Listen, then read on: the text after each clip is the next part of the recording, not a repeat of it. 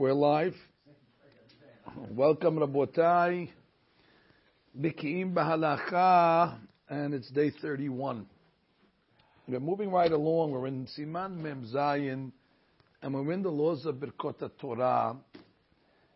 So yesterday we talked about a guy who remembers that he didn't remember to say Birkot Torah, and he's in Pesukei de Zimra. So we gave a whole story yesterday that he should say in the middle of Pesukei de Zimra, he should say Asher Baharbanu, which is the main one. Get the Ishtabach, finish Ishtabach, say the other two, uh, and then say uh, Birkat Kohanim, so he can say some Devrei Torah, and then he moves on. So that's what we came out uh, yesterday. Uh, now we're talking about a different scenario. Also, a guy who forgot to say Birkot Torah, and now he finds himself in the berachot of Yotzer. So we started. Yotzer Ore Bore Choshek, or Moshe Shlomo Ares, Kadosh, Kadosh, Kadosh. And all of a sudden hits him that he didn't say uh, Birkat Torah. So Hacham Ovadia Alav Shalom uh, has a big hadush over here. He says you can actually interrupt the berachot and stick in Birkat Torah, but not anywhere. Only between the berachot. That means between Yotzera Me'orot and Habat Olam, there's a juncture over there, there's a pause. That's called Ben Perakim. You're in between the chapters. And over there, before you say Habat Olam, say uh, Birkat Torah. And it sounds like from at least uh, one of the opinions uh, Chama brings down that you can even say Birkat over there. Because once you interrupt, you know, just finish the, get the job done. Now, are you allowed to interrupt uh, in the middle of the Berachot of Yotzer with, with, with other Berachot? That's a, it's a novel, uh, novel item. So Chama is basing it on an opinion of the Magen Abraham. Magen Abraham says what if a person is in the middle of Yotzer and uh, he hears uh, thunder? You know, some have the custom to make a beracha on thunder. So Magen Abraham says you say it. Why? Because that's an item you're going to miss. You know, you can't say, well, we'll make it after. You can't make it after. Who says it's going to be thunder after? So on an item that's time uh, sensitive, like Birkat Torah, because Birkat Torah, if you're going to say Ahavat Olam, you lost it. So it's time sensitive. It's, it's, it's, it's, do or die. It's either now or never. So therefore, Chama writes, initially, say it in between Yotzera Me'orot and Ahavat Olam, and therefore you have no problem, and it's okay. Now, if, if that was it, everything would be fine. We'd stop right here and we have a clear psak halacha. Uh, not so clear. Because you have to deal with books that quote Hacham Ovadiah's opinion, and you have to deal with Hacham Ovadiah's children that sometimes will say, well, I asked my father subsequently and he changed his mind. So then, then now he throws everything. He wrote one thing, but he changed his mind in another thing. So you asked Cham David Yosef in his again Halacha Berura, page 392, and uh, he came along and he said, you know, listen, my father attracted probably because uh, there's there's a logic that just say Ahabat Olam. Ahabat Olam, we said, covers it. And so why would you interrupt to make a special uh, berachot? Uh, you know, may, maybe when it comes to the blessing on the thunder, you're going to miss it totally. But here, I have a, have, have, have, a, have a makeup. Have, have a, just as just as good of an item. Abat olam, it works. So therefore, he wants to say that it's quite possible that just let him recite Abat olam, and it's okay. So there is some you know, murmurings out there that Shalom might have uh, might have retracted. You have another controversy on the school that says he didn't retract. That will be like his other son, Rabbi Yitzchak Yosef, which is Yalkut Yosef. So you see, you know, rabbis can have fun too. So, now you have Yalkut Yosef saying that in one place it sounds like his father said you should make Birkat Kohanim right away, in the middle of Yotzir, because you have to learn Torah. So you're going to say, Baruch Atah Hashem Yotzir Meorot, say Birkat Torah, say Birkat Kohanim there, because once you're interrupting, you'll have to finish the interruption and, you know, make it whole. But in another place, it sounds like he said, say Birkat Torah, and he didn't mention the, the, uh, the Birkat Kohanim. So he's dealing with that. He's dealing, how come one time he said to do the Birkat Kohanim, and another time he said uh, not? Uh, so, um, he comes along and he says that uh, although he omitted these words, we may assume that wherever it's permissible to recite the blessing of the Torah, you can just finish. And that omission was a uh, unintentional omission. You see what we're dealing with over here now? You got to deal with Chamodia wrote a lot, and not every time he wrote the psak did he write it in the exact same same way. But Rabbi Mazuz uh, may live and be well. He comes along and he says that Chamav might have retracted from that Birkat Kohanim item. Why? Because he introduces Rabbi Mazuz brilliantly what's called a Sefek Sefeka. What does Sefek Sefeka mean? We have a double doubt why we wouldn't have to make Birkat Kohanim right after Birkat Torah if you're making it in Yotzer. And the double doubt works like this. Uh, some want to say that uh, according to some poskim, the Shema works. So I'm saying Shema. And Ahabat Olam is not going to be an interruption because it's also a Birkat Torah. So basically I said Birkat Torah, I said another Berakat that's also talking about Torah, and I said Shema. So that works. And then you have uh, other poskim that came along and said, who said you need to learn Torah immediately? You could learn Torah later. So therefore, since you got a double doubt, either the Shema will help you, or after the Amidah, just learn something that doesn't have to be immediate. You can rely on those rabbis. So he wants to say Chabad omitted uh, the saying of Birkat Kohanim on purpose because maybe he holds um, that you don't have to. But then he writes, in fact, Hakam Yitzchak admitted that he asked his father whether he purposely omitted the instruction to recite the verse when he wrote originally, and he answered that he indeed omitted these words on purpose. So look at that. Before he asked his father, again, I don't know why we have to go into the whole politics of the Yosef family over here, but it's good history over here, just, just to get the psak. One place he says, say, Birkat Kohanim. One place he says, no. So originally, Chaim Yitzchak says in the book, uh, he omitted it, but he means to say it. And then he said, but later on I asked my father, and my father said, no, my omission was actually uh, on purpose. And if, after you finish the prayers, just say some Divrei Torah. And then you got Cham David, and he says, forget about it. Yeah, he probably retracted the whole thing because what do you have to say, uh, Birkat Torah right there. Just say Havat Olam. I'm gonna call it a day. Anyway, in our books, on the Biki'im books on page 92, I'm reading the top here. Yeshikatvu. Now you can put in your parentheses there. That's come the video say for Yeshikatvu. Some say Shemaran Harishon Etzion Hazarbo. He retracted. Vesabar sheyichaben beferush b'kat abat olam that you want to be yotze. And then after the tefillah, learn a little.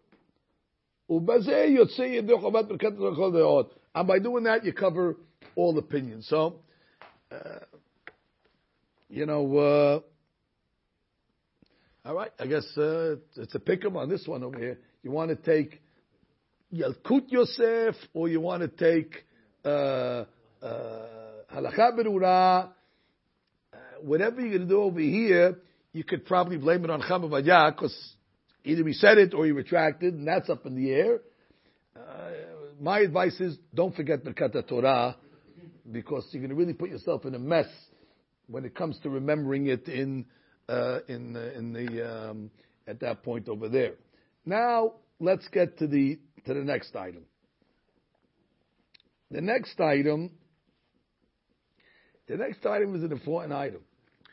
Let's assume that you didn't remember Birkat Torah till Ahavat Torah. Okay, so that's it. You got to rely on Ahavat Torah. And I think we said yesterday, even if you didn't have kavanah, you just say it, and intrinsically in the Berakah itself, it mentions so much things about Torah that you're going to be uh, covered. It's going to fulfill your obligation. But you got to learn. You have to learn Torah after you make Birkat Torah. So then the question is going to be, well, when, when, when, when am I going to learn? If you hold that Kiryat Shema is not considered learning like we said yesterday, because you're praying, that's a prayer, that's a supplication. Although it's Torah words, but I'm not reading it for the Torah. I'm reading it as a obligation to say the Kiryat Shema, so that's not going to count for Torah. And the Kaf HaChaim writes that right after you finish the Amidah, you're not allowed to make a verbal interruption between Amidah and Vidui. He actually goes so far to say that if you talk between the Amidah and the Vidui, your Vidui doesn't count. So that's an incentive uh, for a lot of people to be quiet. Because a lot of people, after, after they finish the silent Amidah, that's it, they, they, they talk. That's the minhag. And uh, therefore, uh, they're interrupting the Amidah and the, and the Vidui. So you really can't learn at that point, and then you got to continue praying. So when, when am I going to be able to get my uh, my, my item? So Chabavadya writes that um, even though uh, Shulchan Aruch writes that right after Ahavat Olam, meaning the first time possible, you should learn something. He doesn't mean miyad, miyad, because you got to finish the prayers. So he writes over there, after you finish the prayers, meaning you said vidu, you said nefilat apayim, you're still in shul, uh, you're okay. And then the Chamavadya writes that you can count Ashrei. And Ashrei is a chapter in Tehillim. So there you go. That could be your Divrei Torah. Or Mizmor Shel Yom. Right? The daily recitation of the uh, Mizmor. That's also a Tehillim. Or Pituma Ketoret. Ketoret is uh, Pesukim and Mishnayot, Braitot, I'm sorry. And Tana de Belial. So you got Tana de Belial, Kol That's, uh, that's, uh, that's, that's also from uh, Eliyahu. Uh uh uh, uh, uh, from some Torah, obviously. So therefore, as long as you just finish the prayer, you'll be okay. You don't got to go out of your way to do any anything special. Now, now the halakha. Now here again, we're going to play with some some semantics. Chab David in his book says that even if you learnt after alenu l'shabeya, you're okay. It's not considered a hefsek because you had no choice. You had to pray first. So uh, Rabbi Bitan, you know, says eh, that might be not so accurate because if you made it ta'alin l'shabeya, that means you said ketoret already and you said tana de so you're good already. You don't even have to learn. So he must mean to say that even if it's before that point, you're okay. But if you made it ta'alin l'shabeya, you don't even have to worry about it because you're okay. So if you're a posek, Look how careful you have to be when you write the halacha. You know, every single thing you're writing. So, because Kam David writes, and even if you didn't say any Devrei Torah until after Shabbayah, well, that's inaccurate. What do you mean you didn't say Devrei Torah? So if you're praying like a normal human being, for sure you said Devrei Torah before, but you said Ketoret. You said the Shir Yom. You said that. So therefore, they say it could have been worded maybe a little better. That even if you didn't say Torah immediately after the Amidah, because she said vidu, you said nefilat tapa, it's still okay. Even though the Shulchan Aruch writes that the way you're supposed to say the Devrei Torah is miyad. But uh, if you look at the note over here, uh, miyad is not, you know, miyad. Uh, miyad means the first moment uh, that you'll be able to uh, to do it. It could be that if someone speaks words of Torah for the purpose of validating the blessing of Ahavat Olam, it is blessing over the mitzvah, it maybe it's not considered an interruption. You could argue. Maybe that's something that's tzorich. But at the end of the day, you don't have to interrupt and say something, you know, uh, mamash. Uh, it's okay if you wait. But now the question is, and we discussed this already, but we'll just read it inside. How do you consider Shema? So we're gonna. This is gonna be. This is gonna be a, a beauty. We're gonna talk about now where sometimes the sinner gets rewarded. Right? Sometimes the sinner gets rewarded. We don't like to reward sinners, but sometimes that's the reality. the rule will be like this. If the guy's reading Shema on time, then it's not Torah. Because then he's fulfilling his obligation. That's, that's a prayer. But if he missed the man of Shema, so eh, it's not fulfilling any obligation. Then what does it turn into? Torah. So therefore there is some value of saying the Shema for a guy who missed, I mean, a guy who missed his man, so uh, the guy's really messed up. So he probably forgot Birkot HaShahar also, this guy. So he didn't say Birkat Torah, and he's relying on Ahavat. I hope he said Ahavat Olam, this guy. Who knows? I mean, but the guy misses Kiryat Shema, he's really, he loses all credibility. But okay, let's assume that he said uh, Birkot uh, Yotzer, and Shema, which is a Hadush, by the way. There is a time when you miss this man of Shema, and there's no makeup. If I miss Shaharit in certain scenarios, I can make it up. There's Mincha Shtayim. If I miss Mincha, there's Arbit Shtayim. You can always make up the next tefillah, like we're going to learn, God willing. But Shema, the Gemara says, is what's called Me'uvat Yuchal Litkon. If you miss it, it's something that becomes crooked that you can't make straight again. Can't fix it. It's just it's one of those things. Uh, you lost it. So it's not like you can say Shema twice in Arbit for the one that you missed in Shacharit. So then the Rab will say that will be a Torah Shema. Look at they will read it in number twenty-five. Alakat twenty-five on page ninety-three. Yes, let's. Is it considered Shema like you're learning or not? ומכיוון שיש להם שאין קריאת שמע מועילה, since some opinions say it doesn't, because קריאת שמע is the tefillah. It's basically under the heading of prayer, She'ena omra l'shem you're not, you're not learning the Shema at that point. You're reading it for the purpose of fulfilling your obligation. יש לזה לברך ברכת התורה קודם אהבת עולם, ולא יסמוך על ברכת אהבת עולם.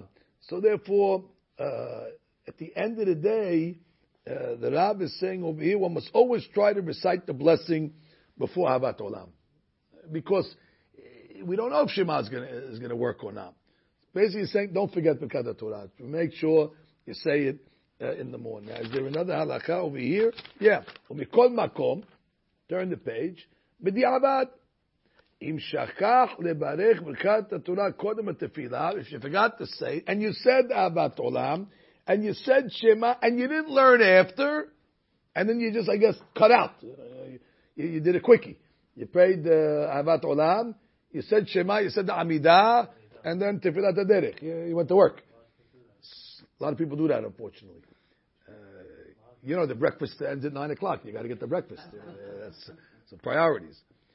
So therefore, like you see the guys in the hotels on Shabbat, they're eating breakfast before they prayed. So I see the guy the hotel, say, you didn't pray yet. They're going to close the breakfast by the time they finish praying over there. So I, I paid for it. So therefore, you know, halakha up to a point, you know, up to a point. Not missing a, you know, a, a continental breakfast that I paid for in, in the hotel. So therefore, there has to be a, uh, an exception for, you know, uh, for a hungry man uh, that's concerned about Hifsed Mammon. But the point over here is that if a guy said Ahavat Olam and he said Shema, all right, and that's all he did, the Abad, uh, you can count it. But then he writes, but if you count, if you said Kiryat Shema after the time, it's Kekoreba Torah according to everybody, and therefore you have no issues. Let's just review some of the halachot that we said. The first halakha was a beauty because it gave you the whole, uh, you know, machloket here between Cham Obadiah, Cham, Cham Yitzchak, Cham David. Bottom line, the case was you forgot Shema, you forgot Birkat Torah, you remembered before Habat Olam.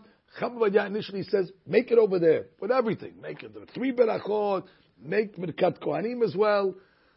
And then one place he says, make the berachot without Birkat Kohanim. Rabbi Mazuz says that that's probably the better one because you have a Safek Sivika anyway. And uh, Chamitzak asked as far as, yeah, I wrote that on purpose, I omitted it.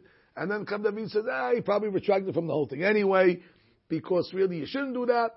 So then you put yourself in a, in a dilemma, uh, what to do. Depends who you're going to ask in the family. At the end of the day, uh, don't uh, don't mess it up. Regarding if if you if you forgot Birkat the Torah and you're relying on Habat Olam straight out, then we said you can't rely on the Shema because it's really your obligation, unless you did. and that's all you did, then the Avad will say he's okay. Basically, you should rely after you finish the prayer, you you'll be okay. Uh, basically, once you finish Anna and uh, Nefilat Apayim, say something at that point. I don't know, say Bekat Kohanim, say something. And if you didn't, your tefillah is going to cover you anyway. Between the Ashrei, the Lam Nasayach, the Shishil Yom, the Ketoret, the Tarat Beliau, you're not going to have a, uh, a problem with that. And uh, a Kiryat Shema, that's after the Zman, then the Rav came out that uh, will be okay, and you can rely on that for the Torah. Baruch Adonai Amen. Amen.